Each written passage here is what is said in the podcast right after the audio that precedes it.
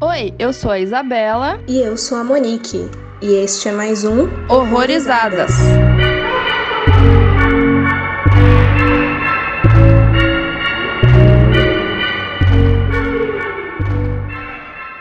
Sejam bem-vindos a mais um episódio aqui no Horrorizadas. E hoje a gente vai falar de um filme que veio a público agora em 2022, embora ele já tivesse estreado nos festivais aí no ano passado, chamado You Are Not My Mother, que é uma produção irlandesa dirigida e roteirizada pela Kate Dolan. E para conversar aqui com a gente hoje, tá uma pessoa que fazia muito tempo que eu queria chamar e eu estou muito feliz. Seja muito bem-vinda, Rafaela. Oi, tudo bom? Muito obrigada pelo convite. Eu tô super feliz também de estar aqui. Tô me sentindo super honrada de participar do Horrorizadas. Ah, que bom que deu certo, né? É, então, né, gente, eu vou falar um pouco assim do que é o filme. A sinopse é a seguinte: em um conjunto habitacional no norte de Dublin, a mãe de Char desaparece. Quando ela retorna, Char fica determinada a descobrir a verdade de seu desaparecimento e desenterrar os segredos sombrios da sua família. E para dar um contextozinho aí da produção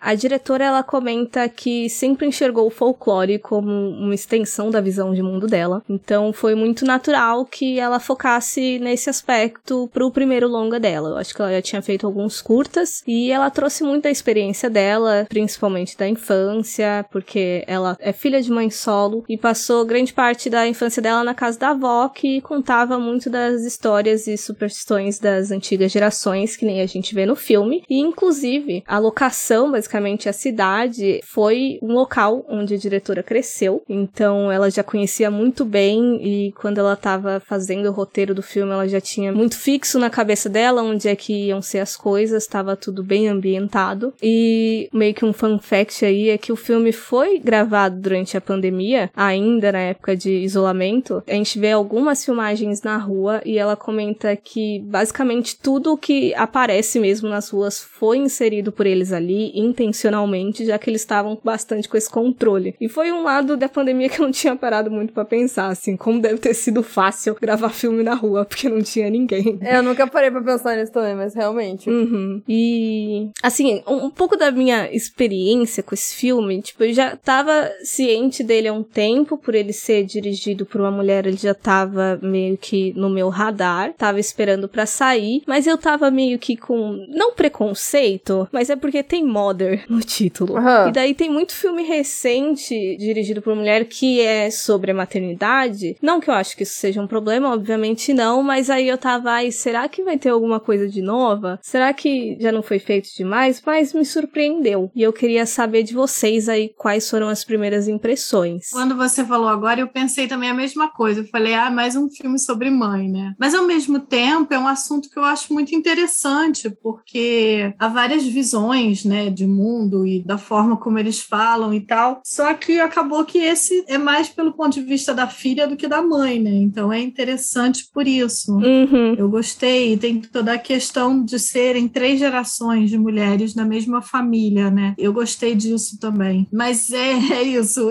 Eu tive a mesma sensação que você, que ah, é mais um filme de mãe, entendeu? De terror de mãe. Uhum. é, eu pensei a mesma coisa. Não sabia o que ia ser inovador ou não, mas eu tive a impressão, porque eu sempre tenho a impressão errada dos filmes, porque achismos. Eu achei que esse filme seria de lobisomem, na verdade, lobis mulher, no caso. Uou. Nada a ver. Não sei, porque acho que o pôster, aquela mão. Depois que eu olhei o pôster direito, a mão não é uma mão peluda, nada a ver. Eu fiquei. Por que eu pensei isso, cara? Eu quero uma mão.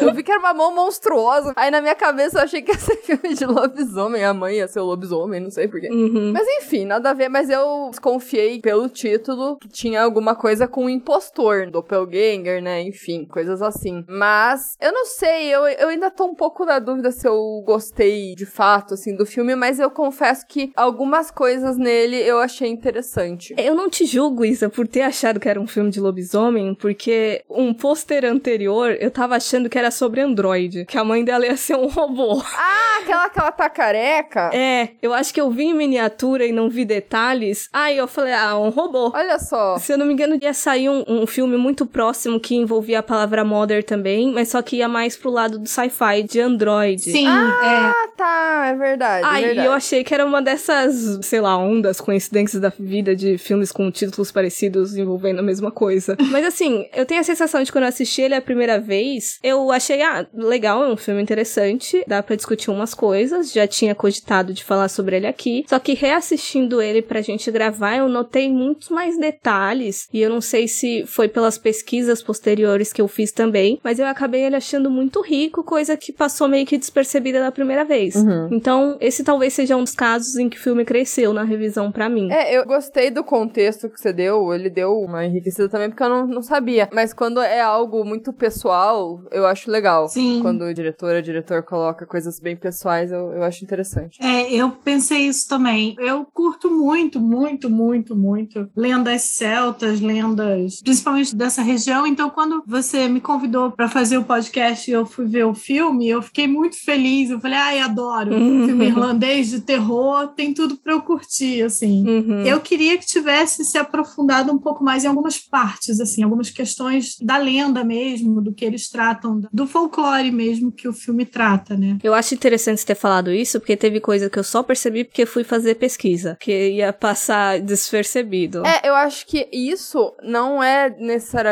ruim se você procurar, por exemplo, a proposta da diretora, porque assim, ó, lembra lá naquele filme O Canal? Uhum. É um filme irlandês também, só que o diretor lá buscou sair da bolha ali, né, e tentar fazer algo universal, digamos assim, pra meio que todo mundo entender e não colocar características específicas, alguma coisa assim. E nesse é bem o contrário, né? Eu acho que é, é muito mais regional, aquela coisa de você entender, mesmo se você sabe um pouco mais da cultura, né? Uhum. Como não sou essa pessoa.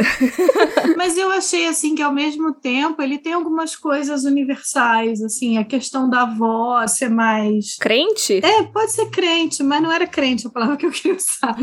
da avó acreditar naquelas crendices, da avó usar ervas e algumas coisas assim. Eu achei muito próximo da nossa realidade, assim, da Uhum. nossa cultura, entendeu? ah, sim, sim. Dá pra identificar. É, que isso é uma coisa que quase todos os folclores são voltados, né, para essa coisa do usar ervas para espantar mal espíritos, usar algumas rezas, algumas coisas para purificar a casa e tal. Sim, sim. Então eu acho que isso é mais universal nesse sentido, mas algumas outras coisas a gente se perde um pouquinho, sim. É verdade. Eu gosto quase que ele não se prenda muito às explicações, pelo motivo de que a diretora até fala que ela acha o cinema irlandês muito novo, num sentido de que agora que eles estão abraçando mais a cultura nas produções, porque inicialmente tinha muita influência colonial e também tinha muita influência religiosa. Então, se pegasse essas crenças que desviassem da questão católica, esses filmes não iam pra frente pura e simplesmente. Aham. E daí, ultimamente, conhecendo coisas de outros países, principalmente da Irlanda, eu acabei vendo muito filme envolvendo umas temáticas similares. Então, quando eu soube que ele também envolvia isso, ele também me deu uma baixa de, ai, mais um filme irlandês sobre isso aí, sabe? E daí, por ele não ser muito palestrinha demais, eu até fico em partes mais feliz, mas eu entendo que isso já é um contexto meu das coisas que eu assisti antes, mas de qualquer forma eu acho que ele funciona bem, mesmo sem você não saber de tudo, sabe? Sim, e eu achei legal exatamente isso que você falou. Ele não vai pro lado da religião católica. É. É uma parada que acontece ali naquele contexto, aquela família, mas é porque é uma coisa ruim, não é porque ah, é crendice,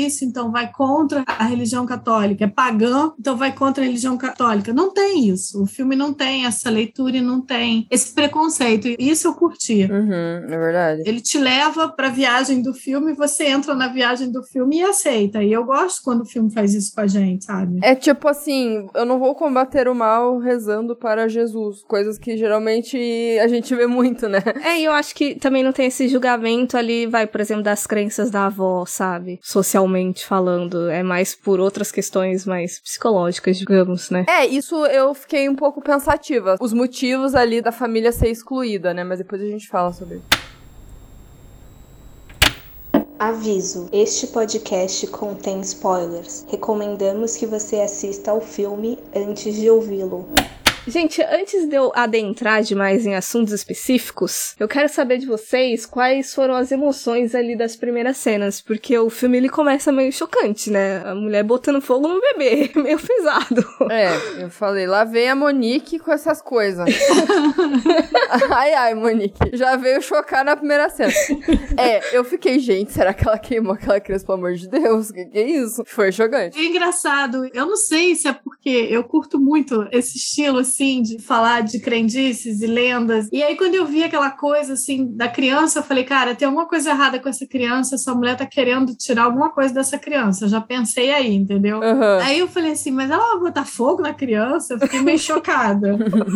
Olha, eu não pensei que aquela criança tinha coisa ruim. Não, eu já penso assim, filme de terror, bebê, bebê, demoníaco, né?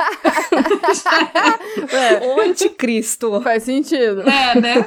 Eu acho que o que choca também é porque era um bebezinho fofinho, a gente não tava vendo alguma manifestação, um bebê verde vomitando, girando a cabeça, né? Monstruosidade, né? É. Então, impacta. Exatamente. Aquele começo eu achei legal, assim, choca bastante. Claro que depois tem a explicação, né? E daí ela volta nessa história. Mas eu achei interessante mostrar, pra impactar mesmo ali. Sim. E o que eu gosto também desse começo é o contraste, porque eles estão ali no ambiente suburbano, né? E eu acho que muito de filme envolvendo folclore vai envolver essa questão da floresta. Só que aqui não. A mitologia ela tá invadindo o espaço urbano, digamos assim, né? É. E eu gostei disso, porque é uma diferenciaçãozinha que a gente não vê com tanta frequência. Tem a hora que as duas meninas estão conversando, que a amiga dela, a Suzane, fala: Ah, tentaram aterrar o rio, mas não deu certo. O rio continua aqui. E aí ela pisa na lama para mostrar para Char que o rio faz parte dali, né? E o rio tem uma história muito importante naquele bairro, naquela comunidade. Então é bem isso que você falou, porque tem a floresta que tá ali, né, bem pertinho deles, daquele bairro urbano, que é uma vida muito urbana que eles têm. E ao mesmo tempo tem essa coisa do rio que eu achei muito interessante quando a menina fala: "Ah, o rio tá aqui" e mostra que o rio ele é mais forte do que qualquer modernidade ou qualquer tentativa de vencer ele. Uhum. Outra cena que eu achei bem interessante também é a da batata frita. Hum. Eu tô talvez me adiantando um pouco aí, né? Porque a mãe, né, ela meio que foi substituída ali pelo mito do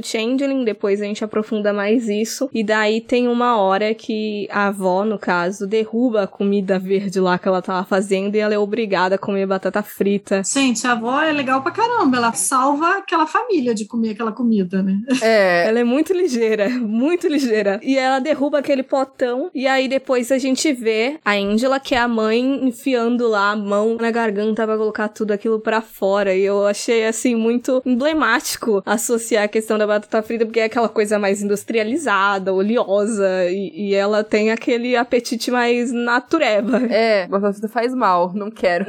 é, eu não tinha me ligado que ela tava vomitando a batata frita. É, e ela demora muito pra engolir, né? Ela bota uma, bota outra na boca, fica horas mastigando e eu assim, ai meu Deus, vai acontecer alguma coisa nojenta aí. Vai. Imagina você dar batata frita pra sininho, gente. Não, não faz sentido. Pois é.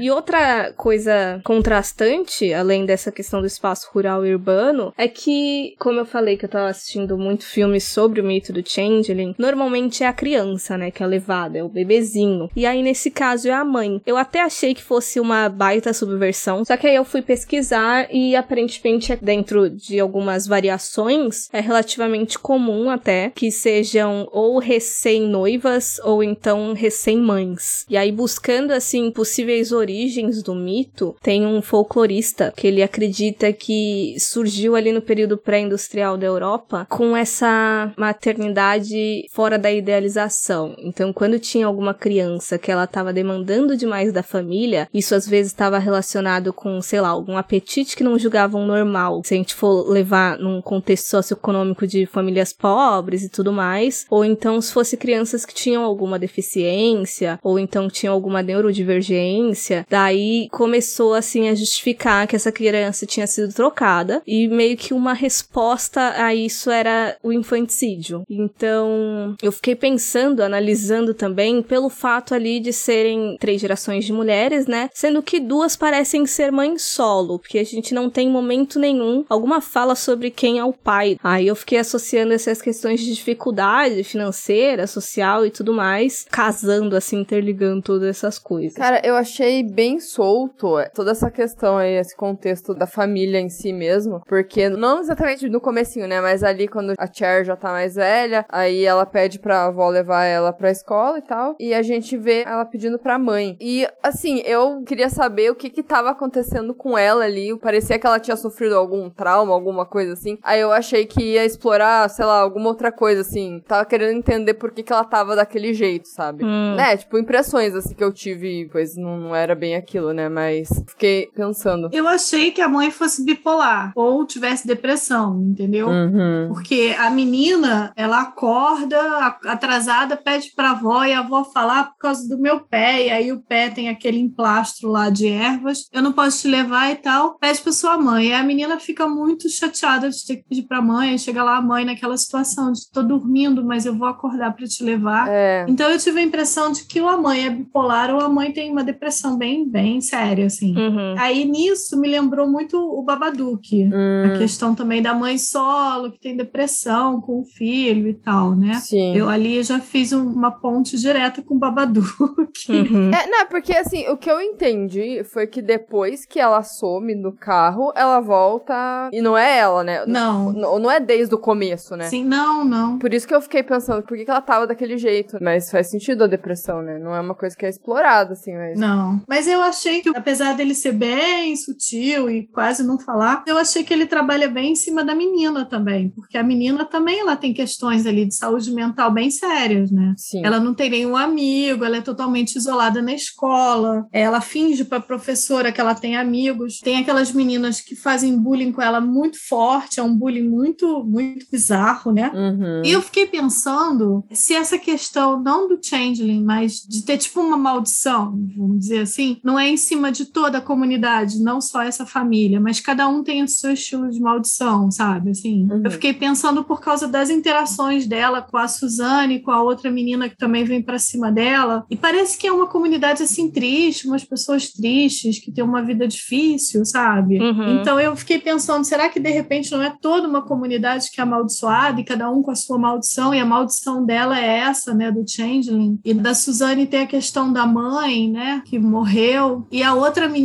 também, aquela menina que fala que vai acender a, a fogueira, eu tive uma impressão de que ela tem alguma coisa ruim ali nela, né, porque eu acho que até mesmo para fazer bullying tudo tem um limite. E a garota parece que ela não chega no limite, ela estava disposta a botar fogo na fogueira e botar fogo na chá. Gratuitamente, assim. É, Total gratuito. mas aí você percebe que as outras pessoas que estavam na brincadeira com ela ficam assim, não, não faz isso. Pelo menos essa é uma leitura que eu tive, sabe? Que é uma maldição que vai além da família, uma maldição que tá ali naquela comunidade toda e cada um fechado dentro da família com os seus segredos. Uhum. A Suzane com o pai, a questão da mãe, porque ela fala, meu pai também toma remédio, meu pai também tem momentos que ele não levanta da cama. Eu fiquei pensando isso, sabe? Por isso que eu tô falando que me remeteu ao Babadook na hora, assim, deles usarem a questão dos demônios e maldição e coisas ruins para falar sobre saúde mental, entendeu? Tem a questão também do tio, né, da Char. É, qual que era aquele negócio que ele... Lítio? Isso, é. Que também eu achei um pouco solto, mas colocando essa leitura, né, que a Rafaela falou, faz sentido também. Mas foi a, a mulher que dopou ele. Foi? Foi a irmã dele que dopa ele, não é? É. Ela bota no chá e dá o chá para ele. Que a gente teve a cena prévia, né, da Char indo buscar o lítio. Aí depois a gente vê ela destacando todos os remédios, amassando tudo e deu chá pra ele. Ah, é verdade, verdade. E aí verdade. a última cena já é ele tendo uma overdose, né? Uhum. Por mais que possa ter ali uma espécie de maldição ali em cada família, a delas ali foi a que mais meio que acendeu ali, chamou atenção, né, pelo fato lá da história do bebê, né, do começo. Uhum. Então tem muito a ver como as pessoas tratam todas as pessoas da família ali, né? A Char, o bullying e a, a avó também, né? Todo mundo fica meio. O pai da Suzane fala, ah, não quero que você ande com ela e tal, né? Enfim. Sim. Não, eu acho interessante você ter levantado isso, porque a gente tem um indício de que outras mulheres desapareceram ali, né? A gente teve a mãe da Suzane, como você falou, que desapareceu no Rio. E tem também um frame específico de quando a Cher tá indo, se encaminhando, e ela percebe o carro abandonado que a mãe dela desapareceu. A gente tem um pôster colado na parede de uma mulher desaparecida, que também foi na época do Halloween. É verdade. No caso, no contexto irlandês, é mais aquele Samain, né? Se eu não me engano, não sei pronunciar, obviamente. Também não sei. Acho que é Samhain. Mas é esse período em que eles acreditam que o fio entre os dois mundos tá mais fino, né? Tá mais próximo de acontecer coisa ruim. Sim. E daí parece realmente que tem alguma coisa generalizada ali tomando conta daquela região, mas para mim essa leitura foi muito mais pro psicológico, conversando com esse fenômeno que a gente vem presenciando há muito tempo, de saúde mental mesmo, pessoas com ansiedade, depressão, por todo esse sistema absurdo que a gente vive, né? O que é justificável.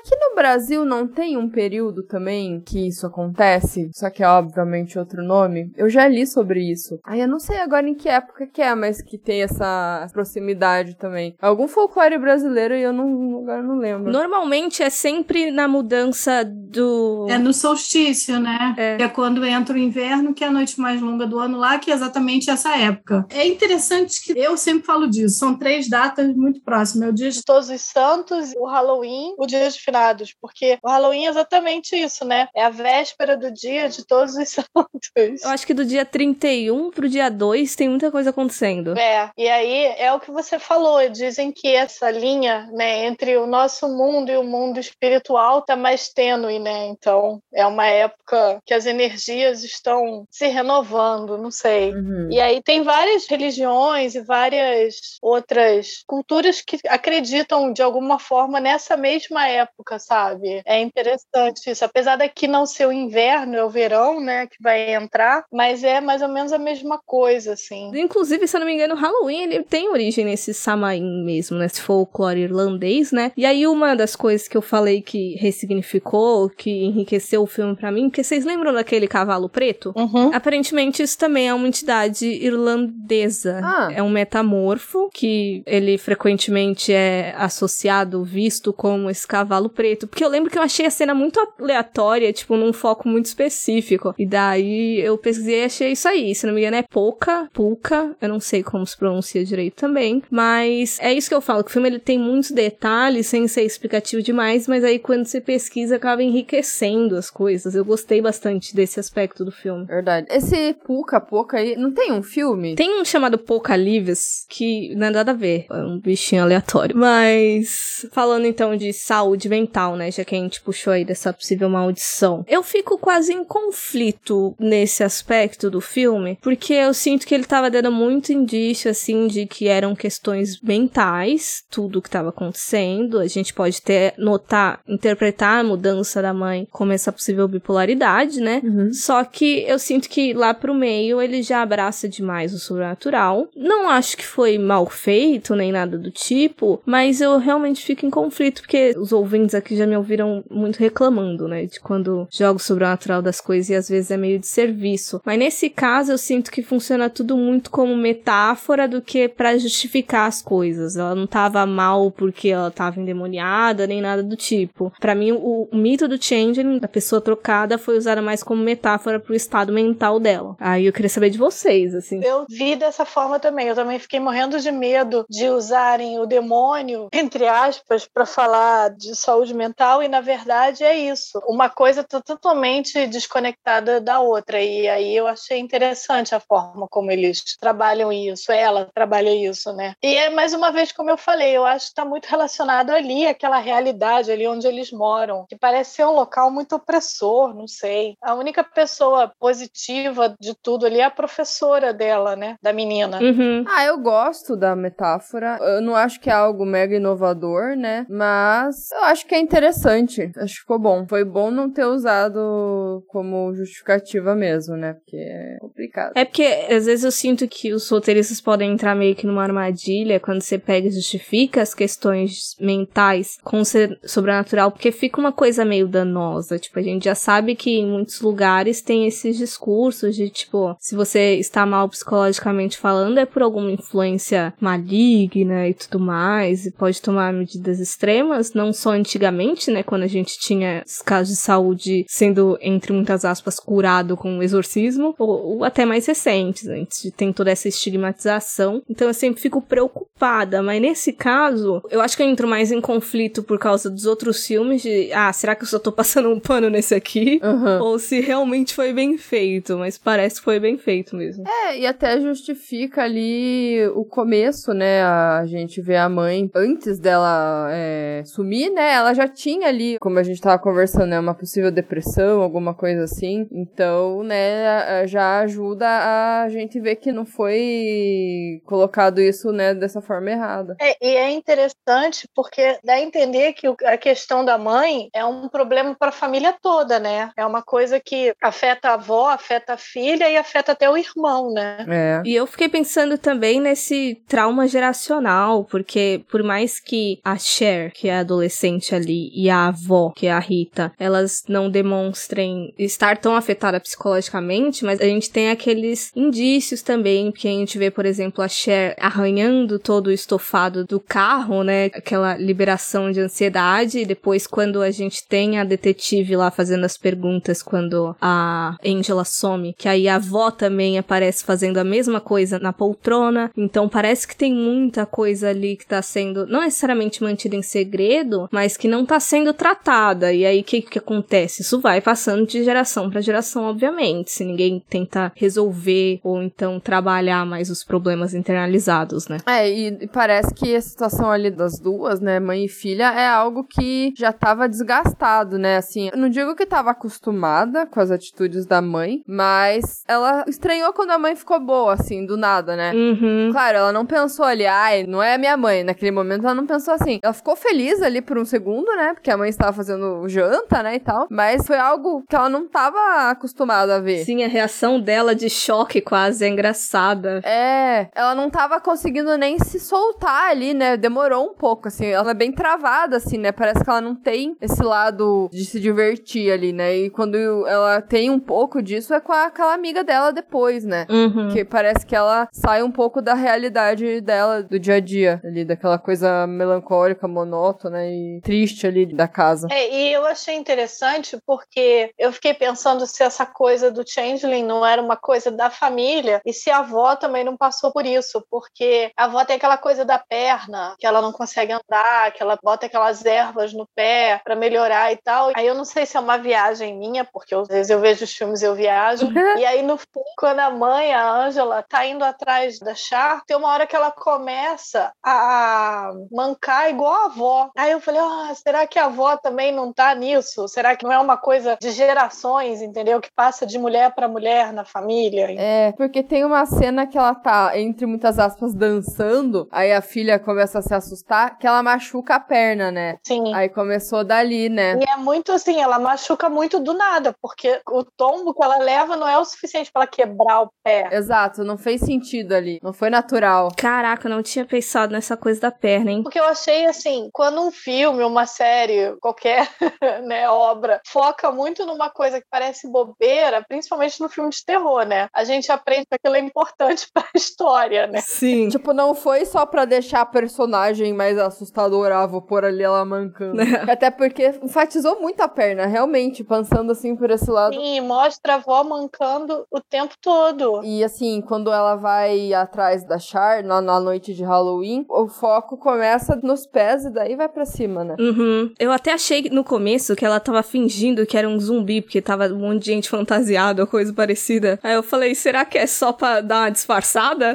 Mas aí depois a gente vê ela já meio que toda transformada, mais como forma de changeling do que da mãe, né? E eu até lembrei daquela cena que ela finge que é a mãe da Suzane, que eu achei não necessariamente assustador, mas eu achei meio impactante. Mas ela finge, eu não achei que ela finge, não. Eu achei que realmente era o fantasma da mãe da Suzane ali, por causa do cabelo comprido. É porque se a gente partir desse pressuposto que o Changeling ele tem essa mudança de forma, eu lembro que aparece uma figura assim de fundo e eu subentendi que o Changeling mudou pra mãe da Suzane. De repente ela pode ter sido levada e aí ela mudou essa forma assim e foi assustar a menina pra ela sair dali. Foi o que eu tinha entendido. É, faz sentido. Mas é porque a Suzane fala que ela sonha com a mãe, que ela sonha com a mãe até hoje e que ela acha que a mãe tá protegendo ela. Então, quando aparece aquela cena, eu entendi que era sim o fantasma fantasma da mãe. Tipo, o fantasma da Suzane falando pra ela ir embora dali. Não, o fantasma da mãe da Suzane Da Suzane não, desculpa. Aham. protegendo a Suzane, porque ela faz um comentário, ah, eu sonho com a minha mãe me protegendo, entendeu? Como se ela estivesse aqui me protegendo. E aí, assim, a minha leitura ali é aquela casa, né? Já que aquela casa tá ligada à energia daquelas pessoas, aquela casa é tipo um portal que tá aberto. Então, o fantasma consegue se manifestar ali dentro daquele lugar, entendeu? Uhum. Porque tem aquela cena que ela vai lá naquele museu, que ela fica assistindo aquele vídeo e o vídeo fica falando disso, dessa coisa do Halloween, das lendas irlandesas, do mundo das fadas, não sei o quê. Então eu acho que aquilo ali já é para te falar, olha, esse é o momento que as energias, os mundos estão se colidindo, sabe? O mundo material e o mundo espiritual. E aí é como eu falei, aí eu sempre tenho umas viagens, tá, gente? E aí na minha viagem eu achei que a casa da Char tem um portal meio que aberto ali dentro e aí o fantasma da mãe da menina conseguiu se manifestar ali, entendeu? Porque por mais bizarra que fosse aquela cena, eu achei aquela cena lindíssima. É, salvou a menina, né? Venhamos, convenhamos. É,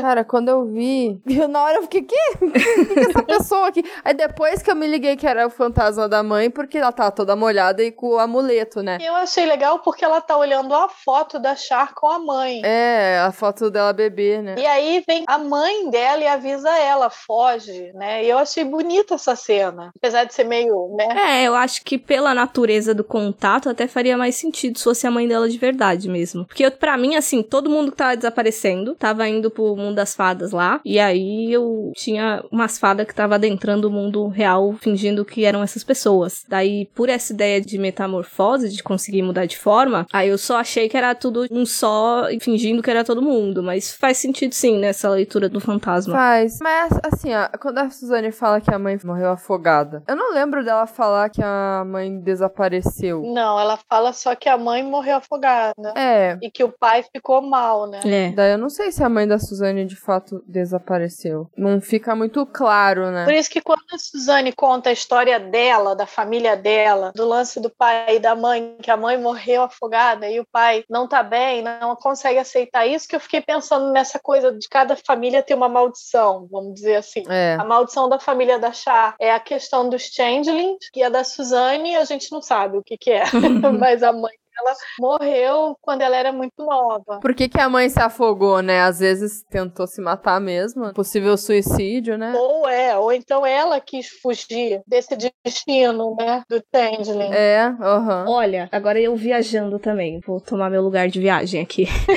Sabe o que em um momento me deu uma vibe, mas só por causa de contexto de outras coisas também? Porque um dos casos meio que mais conhecidos de supostos changeling é daquele que o marido acredita que a mulher foi substituída e no final das contas ele acaba matando ela, né? Essa história da Suzane me deu essa vibe. É, faz sentido, é verdade. Legal isso. Tipo, tudo bem que a gente sabe que o luto deixa a pessoa muito mal, mas de repente dele ter piorado tanto assim, por isso que ele cometeu e ninguém descobriu. Porque ela fala, eu acho que, ah, ela saiu numa noite, ninguém viu, e depois eu acho que o corpo foi encontrado no rio ou alguma coisa parecida. É só que aí, por causa do contexto, assim, dos outros casos, né, fazendo essa ligação. Não sei se o filme dá indícios o suficiente pra eu acreditar nisso, mas lembrei. Mas é interessante que pode ter alguma questão do rio relacionado a isso, porque a mãe dela vai pro rio, né? Aquela hora que elas estão juntas, a mãe entra na água, uma coisa muito do nada, que a mãe dela entra na água, e tem a questão de novo que eu falei do diálogo que elas têm, que a Suzane fala para ela que tentaram domar o rio e não conseguiram, e o rio continua ali. Então pode ser que o rio tenha algum papel dentro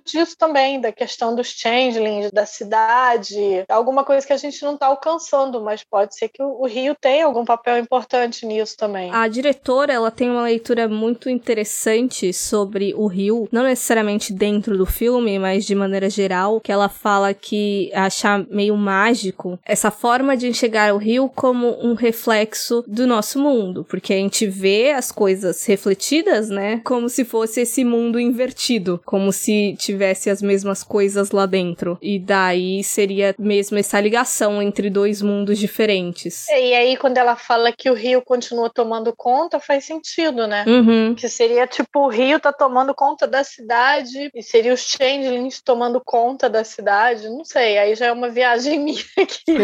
Daí, pra ver a continuação disso, vocês assistam Us, do Jordan Peele. né?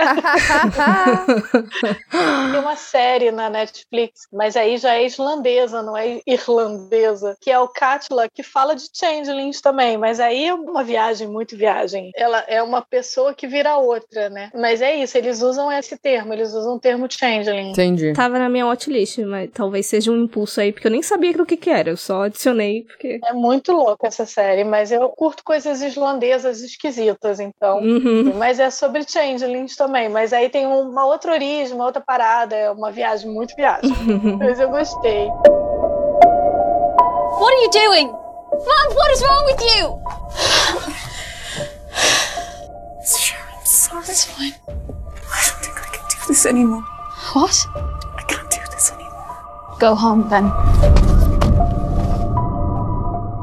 Mas indo então pro drama familiar, assim, uma coisa que eu acho muito cruel desse filme é porque ele meio que se desenvolve meio com um coming of age também. Mas diferente dos mais comuns, onde a gente vai ver, sei lá, o adolescente saindo do ensino médio, descobrindo o que, que ele quer fazer da vida dele, ou então descobrindo sexualidade, eu acho que ele mexe com um tema muito importante que é nessa percepção da imperfeição dos nossos pais. Porque eu acho que a gente tem figuras muito idealizadas quando a gente é criança, os problemas familiares eles são meio que escondidos da gente. Normalmente, quando a gente tem alguma noção muito jovem, é porque as coisas estão muito pesadas mesmo, né? Uhum. Só que normalmente é nesse crescimento que as coisas vão sendo reveladas. E eu sempre fico muito impactada quando eu vejo isso no filme. Assim, quando a gente vê, por exemplo, o filho tendo que cuidar dos próprios pais, ainda numa idade muito baixa, onde ele ainda deveria estar se descobrindo como pessoa, sabe? E a gente tem essa troca de função. Então, assim, eu acho muito impactante todo esse núcleo do filme, toda essa temática e de como ele é exposto. É, o peso ali parece que fica mais na avó, né? Porque, assim, eu entendo que ela escondeu, né, tudo isso. Eu fico, às vezes, me perguntando por que, que as pessoas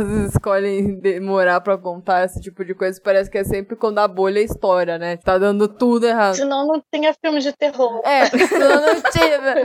Não, é, é, é isso, né? Não faz sentido mesmo. E eu fico também um pouco incomodada, assim, mas é porque é mais uma questão minha mesmo, não é porque é alguma coisa do filme. Mas isso tudo que acontece com a própria Char me incomoda, porque ela é uma garota que não aprendeu a se impor. Ela, ela é excelente na escola, né? Ela sempre tira notas boas, às vezes pelo menos ela tem esse lado, mas ela realmente, ela é reclusa, ela não tem esse lado social, né? Uhum. Então, quando as garotas fazem bullying com ela, eu sempre fico pistola com essas cenas, porque, tipo, é muito gratuito sempre, sabe? Sim. Ah, sei lá, eu fico, cara, pra quê, assim? Por que que você tá fazendo isso? Enfim, mais um desses filmes que a gente fala que tá vivendo coisas que uma adolescente não precisaria estar passando, né? Uhum. É complicado. Eu acho pesado também. É, eu também fiquei pensando isso, assim, a questão da Char, tipo, porra, ela já passa por tudo na casa dela, ainda tem que passar também fora, sabe? Uhum. E- Mas aí tem essa coisa da sua família, a família esquisita do bairro, né? Também tem isso. E eu até tive uma outra leitura, porque eu lembro que na primeira vez que eu assisti, eu fiquei. Isso que tá rolando entre a Char e a Suzane é amizade ou é um possível interesse amoroso? Eu lembro que tinha me dado umas vibes. Daí eu fui reler umas entrevistas da diretora e ela fala que muito dessa coisa do bullying, não que ela tenha passado por casos bem extremos, que nem o do filme, mas ela fala de, ah, sendo uma criança queer, eu estive em contatos com algumas coisas, assim, de ter medo de determinadas pessoas e tudo mais. Aí eu fiquei, será que foi um subtexto ali da sexualidade? Porque eu lembro de uma cena específica quando elas estão se aproximando mais. Foi uma cena muito boba, que eu posso estar tomando segundas interpretações, sendo que não foi, mas que elas estão conversando aí achar, tipo, solta o cabelo, assim. E aí, depois, quando a Suzane vai falar com as outras meninas também, uma delas faz aquele ato de colocar um V, assim, e ficar com a língua insinuando que elas estavam tendo um caso, que elas eram lésbicas e tudo mais. Eu fiquei, será que só foi uma coisa que foi bem sutil inserida? Será que realmente era isso ou eu que tô inventando coisa? É, eu fiquei pensando se a Suzane não era mesmo. E daí a outra ficou zoando dela tá com a menina, entre aspas, louca da cidade, assim. Eu também tive a leitura que vocês duas estão falando. Eu vi isso, tudo que vocês estão falando e eu vi dessa forma. é, eu também achei. Eu achei que a Suzane tinha um interesse na Chá, então ela atacava a Chá exatamente porque ela tinha medo do que ela estava sentindo. Isso é muito normal. Isso, quer dizer, normal não é, né? Comum. Mas a gente vê muito em filmes, não só de terror, mas drama também, né? Série e tal. E aí, em relação a Chá, eu fiquei na dúvida, porque ela é tão isolada que eu fiquei pensando, será que ela não ficou feliz que ela finalmente tem uma amiga e uma pessoa que realmente gosta dela? Mas aí teve essa cena do cabelo que eu fiquei, tá, mas que, que ela soltou o cabelo, né? Sim. Então, será que é recíproco? E aí eu até queria que fosse menos sutil, you porque eu acho que ia ser mais interessante. Mas aí também não sei se aí ia ser coisa demais num filme que já está falando de tantas questões. A questão da filha, que tem uma mãe complicada e foi criada pela avó, e aí depois ela sofre bullying na escola, e aí ela se descobre lésbica. Eu falei, gente, aí eu acho que é questão demais para um filme só, entendeu? Não que seja um problema, mas aí tem que saber trabalhar isso, né? Aí eu achei que começou a ficar tudo muito jogado, sabe? Assim. É, eu, você falando ali da criada pela avó, não sei porquê, mas me veio também aquela informação que a avó fala que a mãe era muito nova quando ela nasceu. Aí me veio gravidez na adolescência também e essa questão do lugar que elas moravam não aceitar muito bem também. É, então, eu não sei se foi uma coisa que eu só subentendi pelo contexto da diretora, porque a, gente sabe que ela trouxe muita coisa da vida dela, da infância dela pro filme, né? Uhum. Será que isso foi algum subtextozinho, algum indício que ela quis trazer também? Só que ao mesmo tempo eu fico pensando que a Cher, eu fico com a sensação que é desses personagens que sai da infância e é forçado a pular direto da vida adulta. Então tem algumas coisas que eu imagino que ela nem deve ter tido tempo, condições o suficiente para explorar. Então essa sexualidade realmente fica muito turva de será que ela ainda tá explorando? Será que ela já sabe? Ela tá experienciando as coisas pela primeira vez? Mas se focassem muito também já seria muita coisa pra essa menina passar. É, e não mostra ela fazendo nada no filme que não seja ir pra escola ou ir pra casa. Sei lá, vamos supor, ah, eu não tive nenhuma oportunidade de explorar minha sexualidade e saber alguma coisa. Não, ela não mostra ela brincando de nada, assim. Às vezes a, a pessoa ainda tá naquela fase, estou brincando de Barbie, sei lá, whatever, qualquer coisa. Uhum. Não mostra ela sendo um lado infantil dela, porque ela nunca teve. E também não mostra o lado adolescente dela, acaba só mostrando um pouco ali, entre aspas, rebeldia, quando elas vão lá fumar maconha, não sei onde, lá no mato, né? Que fica bem aleatório. Parece que é a primeira coisa que ela faz por ela, assim. É, exato. É, mas eu achei interessante a coisa dela com o colégio, porque tem aquela cena que ela vê a mãe vomitando, que é uma cena forte, né? Que você já vê que tem alguma coisa errada ali. Ela se tranca no quarto, ela dorme, mas no momento seguinte ela já tá de uniforme para ir pra escola. Então eu fiquei pensando assim, mesmo que a escola seja um lugar hostil para ela por causa do bullying que ela sofre, ela gosta da escola, porque ela passa boa parte do filme de uniforme. Sim. E eu acho que não é nem para mostrar que ela é uma adolescente, eu acho que é para mostrar que a escola tem um papel importante na vida dela e ela é uma das melhores alunas da turma, né? Uhum. Então eu acho que isso é interessante como o filme mostra isso, que a vida dela tá uma merda, mas ela bota o uniforme para ir pra escola, entendeu? Eu acho que é menos pior do que ficar em casa. E assim, você falando isso me dá a entender assim de que como o lugar é uma merda, todo aquele ambiente que ela mora é uma merda, ela deve pensar, cara, eu vou estudar pra sair daqui, tá ligado? Sim, exatamente. é a forma que ela tem para sair dali. Eu vou estudar pra vazar, pra meter o pé. E parece que ela tem uma ligação boa com a professora também, não só pela forma que a professora trata ela, mas, por exemplo, a gente tem uma cena que ela só tá ajudando a professora a levar as coisas pra sala, sabe? Parece que é uma ligação um pouquinho mais forte do que as outras alunas têm. É, sim, é verdade. Ela, ela é a última a sair, né? Daí rola aquela conversa. Daí tem aquela cena que é bem breve, assim, que ela dá um desenho pra professora e é uma silhueta assim pegando fogo, né? Que ela fala que ela sonhou com aquilo e tal. Eu achei engraçado essa cena porque eu pensei assim: ela pega um desenho de uma pessoa pegando fogo, entrega pra professora, a professora olha e fala assim: ah, que interessante. Pois é. Aí você fica, cara, bizarro, não é interessante. Mas aí se você olha pra parede atrás dela, nenhum desenho é tranquilo. é tudo meio bizarro. Então você fala, tá, essas crianças desse lugar aí só não ajuda. Tem alguma coisa errada aí. Sim, o lugar tá tudo cagado mesmo. É. A professora achou super normal. É, aquele é o normal deles, é a vida deles. né? é isso. É uma terça-feira comum.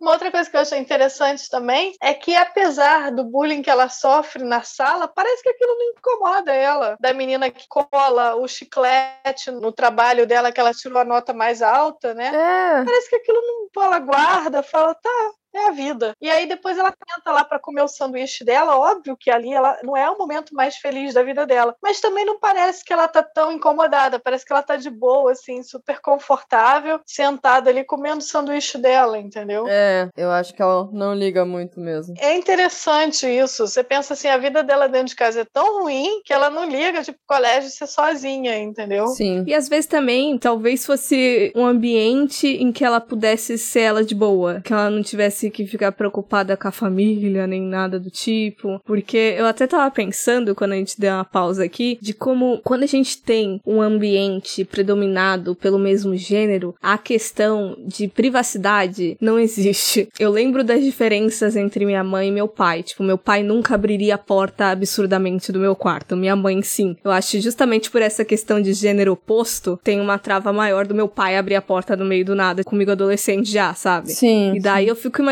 aquela casa, que era só três mulheres, o único homem da família já tinha ido embora. Não tava morando ali no caso, né? Que era o tio. E eu não sei o quanto ela tinha liberdade pra qualquer coisa ali. Sim, nossa, é verdade. É, eu cresci no mesmo contexto que ela. Eu, minha mãe e minha tia. Sempre. Uhum. Nunca, nunca tive privacidade.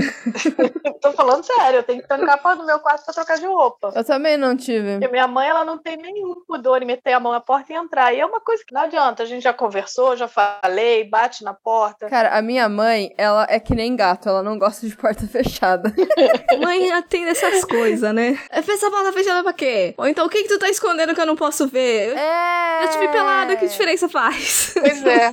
É isso, cara. Minha mãe fazia muito isso. Mãe só muda de endereço. Mas eu gosto também, já falei aqui algumas vezes, que eu amo filme que vá tratar de três gerações de mulheres. Ainda mais partindo daquela simbologia pagã, que eu já falei muito também, da Maiden Mother Crone, que essas três gerações diferentes e as questões que normalmente são ligadas a cada uma delas, né? E a diretora, ela fala que enxerga isso como versões de uma mesma mulher. No caso, trocando espaços, o fato delas compartilharem realmente DNA, questões biológicas, né? Então, eu fiquei analisando também de como os papéis se intercalam, não de mudança de função, mas se a gente for pegar conceitos dualizados de bom e mal, a avó, ela começa botando fogo num bebê. Aí já pode dar essa coisa de ah, que ela é uma pessoa ruim, mas só que aí depois a gente vê ela protegendo a neta. E aí a gente vê a mãe sendo vitimizada inicialmente, depois ela é a própria vilã ali dentro daquele roteiro. E eu gosto de como essas coisas vão se mesclando e mudando e nada é preto e branco sempre. É verdade. Tipo, a relação delas, assim, eu até fiquei um pouco incomodada, não no sentido ruim, mas é estranho ver as três juntas, né? É o oposto da família Margarina, né? Do café da manhã. e eu, eu confesso que eu achei um pouco estranho quando a avó morre. Eu não sei, eu fiquei pensando se foi intencional, mas a reação da Char, eu não sei, eu achei estranha a reação dela. Eu também achei. Eu achei que ela aceita muito fácil. Muito fácil, é, sei lá. E no roteiro a morte é ignorada, né? A gente não tem essa morte sendo trabalhada. É. Tipo, ela foi culpada pela morte da avó, porque a avó pediu pra ela não abrir, avisou, fez um monte de coisa, e a- ela preferiu, né, entre aspas, salvar a mãe. Achou que a mãe tava amarrada, Mas eu acho que é uma questão que ela não estava acreditando. Ela achou que a avó estava surtando ali, né? não tá acreditando, né? É isso. Só que daí depois ela viu que não era aquilo, a mãe trancou ela lá e tal, e aconteceu, né, aquilo lá. Mas eu achei realmente estranha a reação dela. Não achei natural. Eu achei assim, eu achei que o filme trabalhou mal essa morte de uma pessoa tão importante. Uhum. Mas aí eu fiquei pensando assim, será que ela não estava em choque e com medo? Então, Eu não julgo muito a ação dela na hora, porque ela tá meio desesperada pra sair dali, porque eu acho que é quando a ficha cai de não é minha mãe. Exatamente. Ela fica nesse fogo pra ir embora, mas realmente o que me incomoda é mais é que não tem retorno nenhum. A gente tem um final família margarina. Pois é, e aí todo mundo. Ah, então vamos nos mudar desta casa. Tá, mas e a avó, coitada? Não teve nenhum enterro, né? Cadê o momento de luto, né? A avó que se sacrificou pra poder salvar essa família e vocês estarem tendo essa vida feliz agora? Também achei engraçado,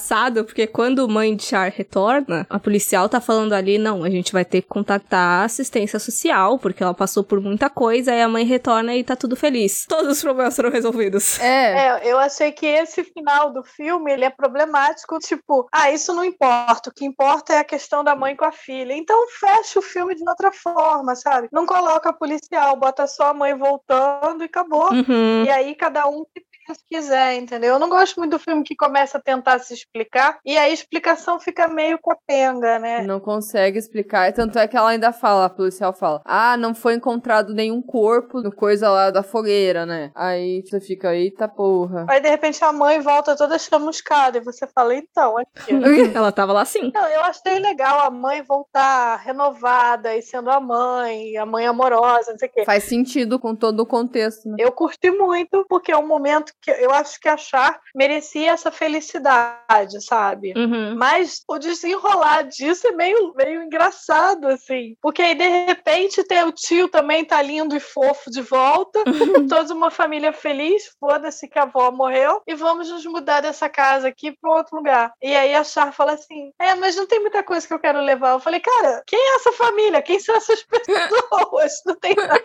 Cara, rebutaram, deu um reset ali na cabeça deles. A, a maldição foi embora e foi o cérebro junto. né? É, Não, não, deu reset mesmo que a mãe também já volta sem problema nenhum, porque ela tinha problemas no começo do filme e aí sumiu. Assim, eu acho legal a ideia do que a Char precisou enfrentar pra trazer a mãe de volta. Ela teve que queimar a própria mãe. Mesmo que ela viu que não era a mãe, teve um momento que né, a aparência voltou a ser a da mãe. Uhum. Então você fica, meu caralho, eu vou ter que botar fogo nessa pessoa aqui que tá na minha frente, que tem a cara da minha mãe. E por um momento, óbvio que você vai ter uma fraqueza e vai pensar, cara, eu não vou botar fogo, porque a minha mãe tá aqui, entendeu? Sim. Isso eu achei legal, enfrentar isso e provavelmente ela não lembra direito, mas por ela ter sonhado com fogo e desenhado, é um trauma que ela tem, né? Claro. Então ela teve que ficar lá no fogo, ficar lá dentro, né, e botar fogo na mãe dela, né? Isso realmente é bem assustador. Não, e eu achei engraçado assim, porque eu acho que não precisava aquela fala da policial. É. Eu acho que podia acabar com a mãe voltando e elas duas se abraçando. E pra mim o filme acabava ali e tava bom. Exato. Eu já falei algumas vezes até, envolver a polícia em filme é muito fácil de dar errado, de ficar alguma coisa, alguma ponta. É porque normalmente um filme de terror, principalmente um filme de terror sobrenatural, é uma parada tão surreal que aí, se você quer que o público se desloque da realidade pra aceitar o seu filme, pra entrar na viagem do seu filme, então desloca totalmente a realidade. É. Aí quando de repente traz a polícia, aí te traz pra realidade. E a gente sabe que envolvendo a polícia,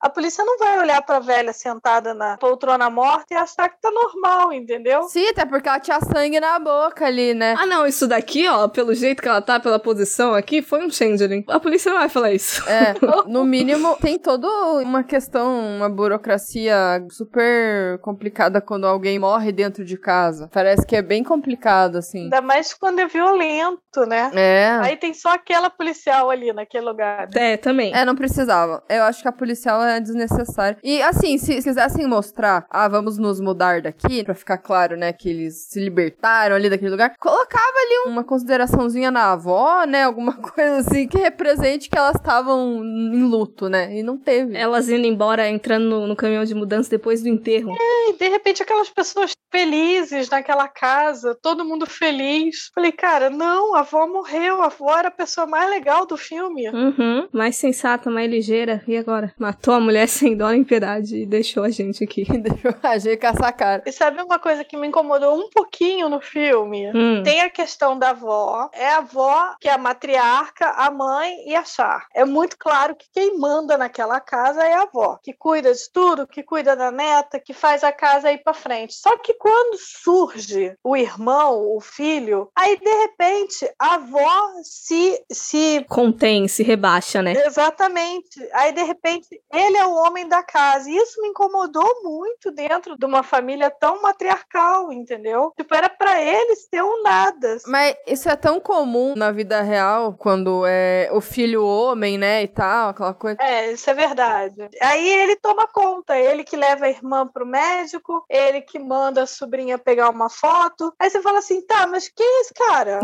Por que, que ele tem esse poder todo? Só porque ele é homem? Sai daqui, você nem mora aqui, tá ligado? É. tá mandando na minha casa. Sabe, eu achei que isso me incomodou um pouco. Eu não sei se ela mostrar que dentro da sociedade irlandesa, por mais matriarcal que seja uma família, o homem sempre vai ter o papel de destaque. Uhum. É, foi um erro ali de mostrar que ele tava querendo ajudar porque a a mãe já é idosa. Eu não sei, mas ficou meio errado mesmo, né? É porque aí ele vira o, o, o que tá mandando na casa. Você fala, cara, você é ninguém, você não é ninguém. Você foi embora, você não tem mais direito. É, complicado. É, e, e impedindo, falando, não, porque vocês não vão viajar. Ah, é aquela cena, né, que ela quer viajar. E ele traz a comida, ah, eu sabia, eu trouxe comida. Ainda bem que eu salvei o dia mais uma vez em Dublin.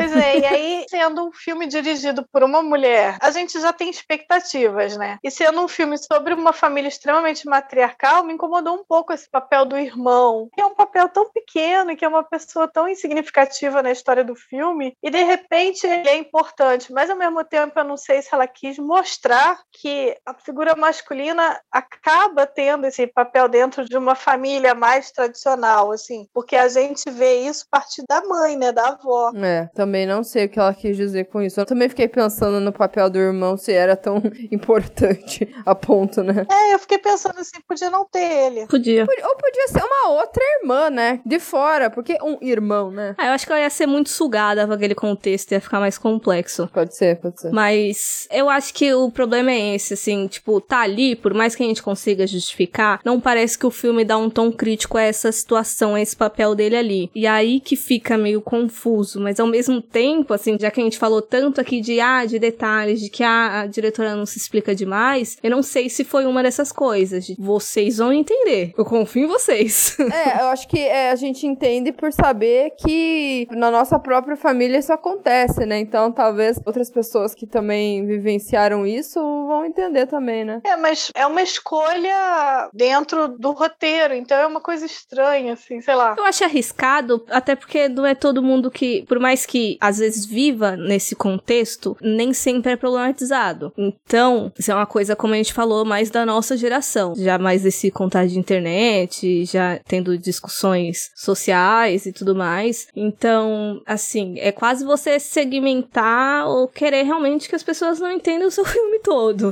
Por isso que às vezes eu fico meio preocupada quando eu, eu sinto que nessas questões mais sensíveis, que o diretor, que o roteirista deixe muito pra gente, porque dá pra ser subvertido, dá pra alguém pegar, olhar esse filme e falar assim, ah, ele é o, é o único senhor da razão aí que tá tendo a mentalidade de lidar isso com o tato certo. Dá pra ler assim, se você tiver a cabeça assim. É, dá pra pensar, né? Tipo, olha só, as mulheres são todas complicadas e problemáticas e são elas que são amaldiçoadas com muitas aspas. E ele não. É. Ele é o lúcido que cuida de tudo e que resolve tudo. E aí é complicado isso, né? E assim, acho o papel dele tão insignificante quando ele quase morre ali. Eu fiquei, tá, mudou. Não. Tanto que ele não faz falta, né? É. É, eu primeiro, quando ele surge, eu fiquei aliviada pela Char, que eu pensei, bom, pelo menos a Char tem uma pessoa, além da avó, com quem ela pode contar, né? É. Mas ao mesmo tempo, aí de repente ele é super opressivo com a mãe, com a avó, com a sobrinha. Aí você fala, cara, podia ter posto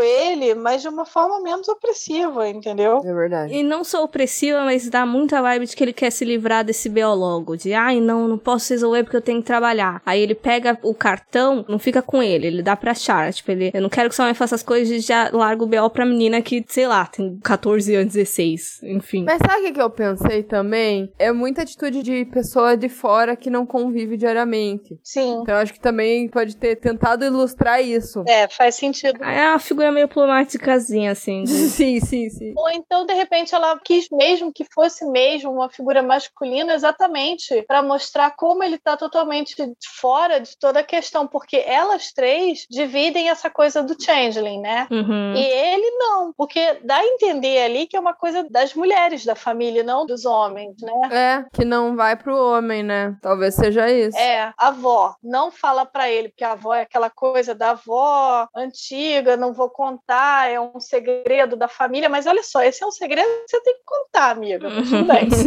e aí o filho não sabe, o filho tá fora de tudo, né? E aí eu acho que ele se vê no papel de eu tenho que vir aqui botar ordem em tudo, mas agora eu vou trabalhar e vocês se virem. Uhum. E vocês façam o que eu mandei. Eu acho que nada folclórico é incluído quando ele tá na casa. Nenhuma menção a nada, assim. É verdade. Então é, é esse papel do masculino racional mesmo. É um ambiente pra ele. É. Escolhas, né?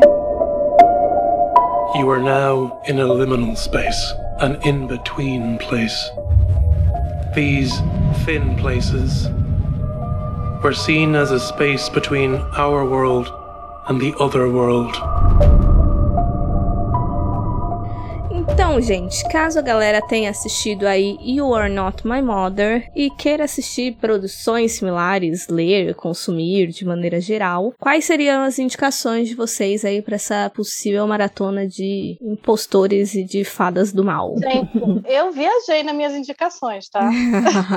assim, totalmente conectado com o filme, eu pensei em Coraline, Nossa senhora, é verdade. porque eu amo muito Coraline, e nessa série que eu falei pra vocês que tá na Netflix, que é a Cássila, que é uma série islandesa sobre changelings, apesar de ela ir para um outro lado, mas é basicamente é o mesmo princípio. Uhum. Mas aí também o filme, por tratar de questão de hereditariedade, de questão de familiaridade, de ser a menina que está chegando na família agora e tentando entender o que, que acontece com ela, eu pensei no Raw, da Julia Ducournau, que é também né, a questão da menina que tem um segredo da família, que ela não sabe o que é e ela tem que lidar com isso. E parece que é coisa de mulher também, né? Sim, é de mulher também. É muito parecido, assim, apesar de não ser exatamente a mesma coisa, né? Mas também tem uma questão da familiaridade, da mulher, da mãe que passa para a filha, né? É. E o que eu falei, vários momentos me lembrou do Babadook por causa da questão da mãe, que parece ter uma depressão ou ser bipolar e tal. E o Babadook fala sobre depressão, basicamente. E também é uma mãe, apesar de ser filho e não filha, mas eu consegui fazer uma ponte com o Babadook. Mas eu, como eu amo Babadook, eu sempre consegui fazer uma ponte. Vai arranjar um motivo pra falar sobre o Babadook. Sim.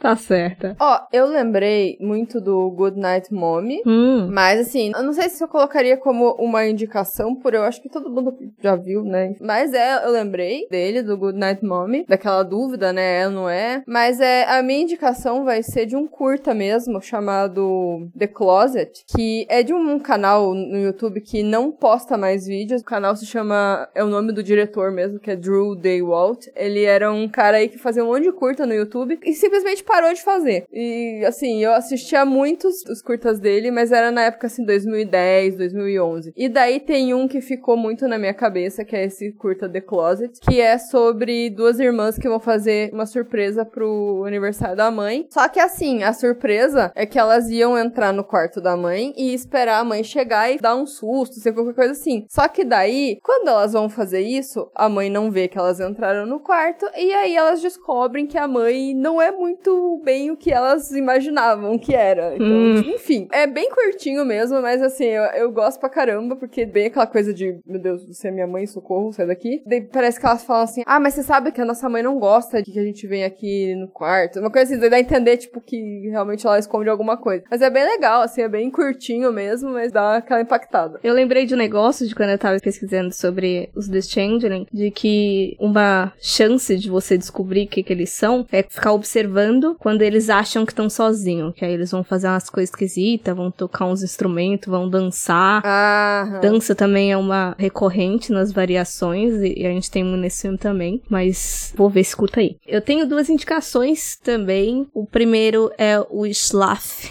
ou então Sleep, no inglês, né? Que é um filme de 2020 alemão, que ele vai tratar aí de uma mãe e de uma filha sendo meio que vitimizadas por uma entidade folclórica, digamos assim. Porque a Mona, no caso, ela é uma adolescente e a mãe dela sofre com muitos pesadelos que ela é crente que são reais. E daí a filha vai tentar descobrir quais são as origens dessas coisas, porque os pesadelos da mãe meio que vão dando pistas do que aconteceu. E isso leva a Mona até um hotel meio vazio, meio esquisito, numa comunidade estranha pra cacete também. E tem texto sobre esse filme lá no nosso blog, caso você queira saber mais. E o outro filme é mais partindo pelo mito do Changeling. Eu não encontro outras semelhanças temáticas além do mito em si, mas é uma produção irlandesa também chamada The Hollow ou A Maldição da Floresta de 2015 e fala de uma família inglesa que eles vão para uma parte isolada da Irlanda, porque o pai da família eles vai estudar a floresta para alguma coisa, nem lembro qual era profissão dele de fato. Só que daí eles começam a ser perturbados nessa casa nova e eles estão com um bebê novinho ali e vai acontecer umas paradas sinistras. E quem deu a dica desse filme, foi a verdade, que eu acho que eu não conhecia, ou eu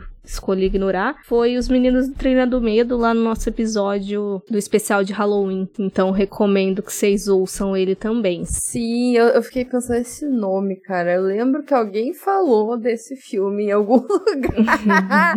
Eventualmente na minha vida. Na minha vida. Mas esse filme, eu gosto muito desse filme. Eu não vi ainda. Eu gostei dele também. Eu acho que foi um dos primeiros que eu vi assim, que eu falei que eu peguei essa onda de filme de Changeling irlandês. Eu acho que ele foi um dos primeiros que eu vi. Aham. E ainda não temos notícias sobre futuros projetos da diretora, mas ela afirma que quer continuar trabalhando no terror, ela consome muito e não vê outro caminho, mas ela ainda tá curtindo aí todo o sucesso que o filme fez nos festivais. Foi lançado mesmo a público agora em 2022, né? Mas podemos esperar mais dela dentro do gênero. E infelizmente, You Are Not My Mother ainda não tá em nenhum serviço de streaming, mas você pode entrar lá no nosso grupo do WhatsApp que a gente passa as coordenadas para assistir. E caso vocês queiram consumir mais da Rafaela também, para ouvir todas as opiniões e pontuações super interessantes que ela faz sobre terror, onde a galera te encontra, Rafa? Eu tenho o meu podcast, que é o Miss Horror Radio, que tá, acho que em todos os agregadores de podcast. Eu tenho um Instagram, que é o Miss Horror Theater. Ele é linkado ao podcast, apesar de que agora ele tá meio parado o Instagram. E no Twitter, que é a Rafa Ximenes, Rafa com PH. Consumam tudo da Rafa, porque é muita coisa boa, já aprendi demais no podcast, inclusive. É, obrigada. E, né, não esqueçam também, se você ainda não segue, de seguir as nossas redes. A gente tá mais ativa aí no Horrorizadas Podcast, no Instagram. E também tem nosso Twitter, que é o Horrorizadas PC. E você também pode encontrar a gente no horrorizadas.com, que também os episódios todos estão lá, além de textos, listas, resenhas, enfim, várias coisas que a gente não fala no podcast vai estar lá. E alguns textos em primeira mão, às vezes, né, quando rola uma cabinezinha. Mas é isso, gente. Esperamos que vocês tenham gostado aí dessa nossa conversa e possivelmente do filme também. Deem uma chance aí. E até a próxima, galera. Tchau! Tchau. Tchau, tchau.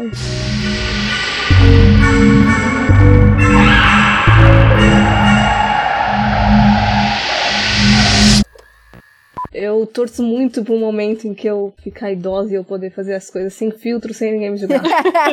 é, é esse o meu objetivo de vida. Do nada chegar, puxar assunto com alguém no parque, assim, né? É. Se é idoso, não dá nada, tá ligado?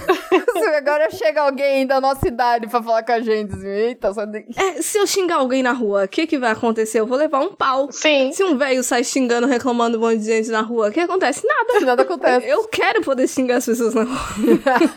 Nossa, sim. Ai. Sim, meu sonho.